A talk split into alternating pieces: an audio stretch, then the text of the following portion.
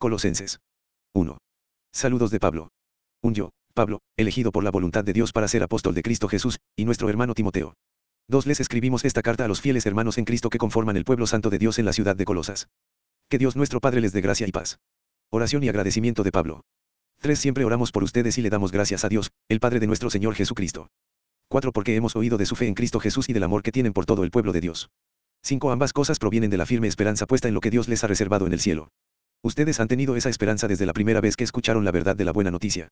6. Esa misma buena noticia que llegó a ustedes ahora corre por todo el mundo. Da fruto en todas partes mediante el cambio de vida que produce, así como les cambió la vida a ustedes desde el día que oyeron y entendieron por primera vez la verdad de la maravillosa gracia de Dios. 7. Ustedes se enteraron de la buena noticia por medio de Epafras, nuestro amado colaborador, él es un fiel servidor de Cristo y nos ayuda en nombre de ustedes. 8. Nos contó del amor por los demás que el Espíritu Santo les ha dado. 9. Así que, desde que supimos de ustedes, no dejamos de tenerlos presentes en nuestras oraciones. Le pedimos a Dios que les dé pleno conocimiento de su voluntad y que les conceda sabiduría y comprensión espiritual. 10. Entonces la forma en que vivan siempre honrará y agradará al Señor, y sus vidas producirán toda clase de buenos frutos. Mientras tanto, irán creciendo a medida que aprendan a conocer a Dios más y más. 11. También pedimos que se fortalezcan con todo el glorioso poder de Dios para que tengan toda la constancia y la paciencia que necesitan. Mi deseo es que estén llenos de alegría. 12. Y den siempre gracias al Padre. Él los hizo aptos para que participen de la herencia que pertenece a su pueblo, el cual vive en la luz. 13. Pues Él nos rescató del reino de la oscuridad y nos trasladó al reino de su Hijo amado. 14. Quien compró nuestra libertad y perdonó nuestros pecados. Cristo es supremo. 15. Cristo es la imagen visible del Dios invisible.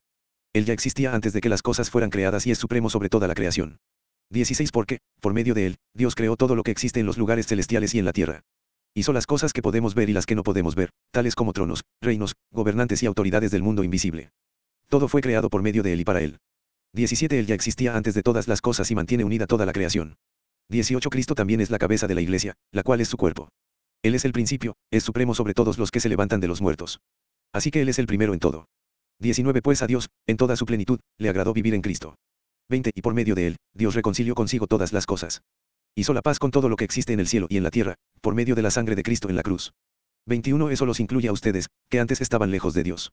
Eran sus enemigos, estaban separados de Él por sus malos pensamientos y acciones.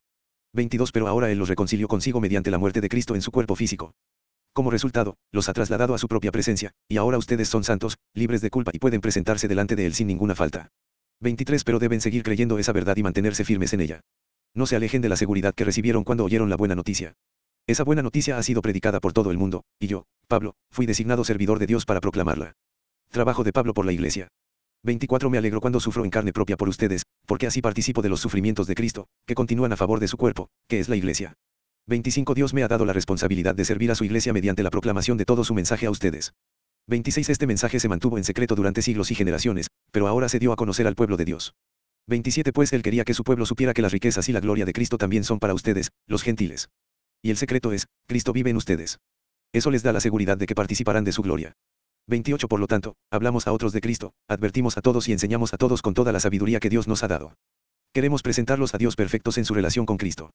29 Es por eso que trabajo y lucho con tanto empeño, apoyado en el gran poder de Cristo que actúa dentro de mí. 2. Uno quiero que sepan cuánta angustia he sufrido por ustedes y por la iglesia en la Odisea y por muchos otros creyentes que nunca me conocieron personalmente. Dos quiero que ellos cobren ánimo y estén bien unidos con fuertes lazos de amor. Quiero que tengan la plena confianza de que entienden el misterioso plan de Dios, que es Cristo mismo. Tres En él están escondidos todos los tesoros de la sabiduría y el conocimiento. Cuatro Les digo esto a ustedes para que nadie los engañe con argumentos ingeniosos. Cinco Pues, si bien estoy lejos, mi corazón está con ustedes. Y me alegro de que viven como deben hacerlo y de que su fe en Cristo se mantiene firme. Libertad y vida nueva en Cristo. 6. Por lo tanto, de la manera que recibieron a Cristo Jesús como Señor, ahora deben seguir sus pasos. 7. Arraíguense profundamente en Él y edifiquen toda la vida sobre Él. Entonces la fe de ustedes se fortalecerá en la verdad que se les enseñó, y rebosarán de gratitud. 8. No permitan que nadie los atrape con filosofías huecas y disparates elocuentes, que nacen del pensamiento humano y de los poderes espirituales de este mundo y no de Cristo. 9. Pues en Cristo habita toda la plenitud de Dios en un cuerpo humano. 10. De modo que ustedes también están completos mediante la unión con Cristo, quien es la cabeza de todo gobernante y toda autoridad. 11 Cuando ustedes llegaron a Cristo, fueron circuncidados, pero no mediante un procedimiento corporal. Cristo llevó a cabo una circuncisión espiritual, es decir, les quitó la naturaleza pecaminosa. 12 Pues ustedes fueron sepultados con Cristo cuando se bautizaron. Y con él también fueron resucitados para vivir una vida nueva, debido a que confiaron en el gran poder de Dios, quien levantó a Cristo de los muertos. 13 Ustedes estaban muertos a causa de sus pecados y porque aún no les habían quitado la naturaleza pecaminosa. Entonces Dios les dio vida con Cristo al perdonar todos nuestros pecados. 14. Él anuló el acta con los cargos que había contra nosotros y la eliminó clavándola en la cruz. 15. De esa manera, desarmó a los gobernantes y a las autoridades espirituales. los avergonzó públicamente con su victoria sobre ellos en la cruz. 16 Por lo tanto, no permitan que nadie los condene por lo que comen o beben, o porque no celebran ciertos días santos ni ceremonias por luna nueva ni los días de descanso. 17 Pues esas reglas son solo sombras de la realidad que vendrá. Y Cristo mismo es esa realidad. 18 No dejen que los condene ninguno de aquellos que insisten en una religiosa abnegación o en el culto a los ángeles, al afirmar que han tenido visiones sobre estas cosas. Su mente pecaminosa los ha llenado de arrogancia. 19 Y no están unidos a Cristo, la cabeza del cuerpo. Pues Él mantiene todo el cuerpo unido con las articulaciones y los ligamentos, el cual va creciendo a medida que Dios lo nutre. 20 Ustedes han muerto con Cristo, y Él los ha rescatado de los poderes espirituales de este mundo. Entonces, ¿por qué siguen cumpliendo las reglas del mundo, tales como 21 No toques esto. No pruebes eso. No te acerques a aquello. 22 Esas reglas son simples enseñanzas humanas acerca de cosas que se deterioran con el uso. 23 Podrán parecer sabias porque exigen una gran devoción, una religiosa abnegación y una severa disciplina corporal, pero a una persona no le ofrecen ninguna ayuda para vencer sus malos deseos. 3. Vida nueva con Cristo. 1. Ya que han sido resucitados a una vida nueva con Cristo, pongan la mira en las verdades del cielo, donde Cristo está sentado en el lugar de honor, a la derecha de Dios. 2. Piensen en las cosas del cielo, no en las de la tierra. 3. Pues ustedes han muerto a esta vida, y su verdadera vida está escondida con Cristo en Dios. 4. Cuando Cristo, quien es la vida de ustedes, sea revelado a todo el mundo, ustedes participarán de toda su gloria. 5. Así que hagan morir las cosas pecaminosas y terrenales que acechan dentro de ustedes. No tengan nada que ver con la inmoralidad sexual, la impureza, las bajas pasiones y los malos deseos. No sean avaros, pues la persona avara es idólatra porque adora las cosas de este mundo.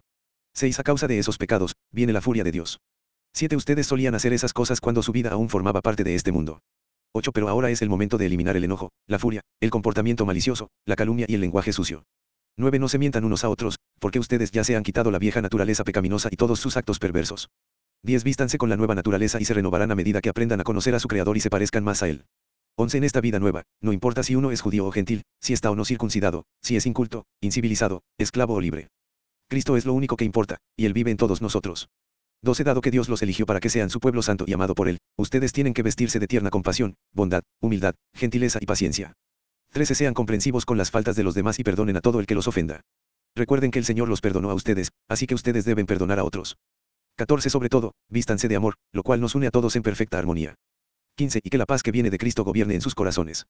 Pues, como miembros de un mismo cuerpo, ustedes son llamados a vivir en paz. Y sean siempre agradecidos. 16. Que el mensaje de Cristo, con toda su riqueza, llene sus vidas. Enséñense y aconséjense unos a otros con toda la sabiduría que Él da. Canten salmos e himnos y canciones espirituales a Dios con un corazón agradecido. 17. Y todo lo que hagan o digan, háganlo como representantes del Señor Jesús y den gracias a Dios Padre por medio de Él. Instrucciones para las familias cristianas. 18 esposas, sujétese cada una a su esposo como corresponde a quienes pertenecen al Señor. 19 maridos, ame cada uno a su esposa y nunca la trate con aspereza. 20 hijos, obedezcan siempre a sus padres, porque eso agrada al Señor. 21 padres, no exasperen a sus hijos, para que no se desanimen. 22 esclavos, obedezcan en todo a sus amos terrenales. Traten de agradarlos todo el tiempo, no solo cuando ellos los observan. Sírvanlos con sinceridad debido al temor reverente que ustedes tienen al Señor. 23 Trabajen de buena gana en todo lo que hagan, como si fuera para el Señor y no para la gente. 24 Recuerden que el Señor los recompensará con una herencia y que el amo a quien sirven es Cristo. 25 Pero si hacen lo que está mal, recibirán el pago por el mal que hayan hecho, porque Dios no tiene favoritos. 4. Unamos, sean justos e imparciales con sus esclavos. Recuerden que ustedes también tienen un amo en el cielo. Aliento para orar. 2. Dedíquense a la oración con una mente alerta y un corazón agradecido.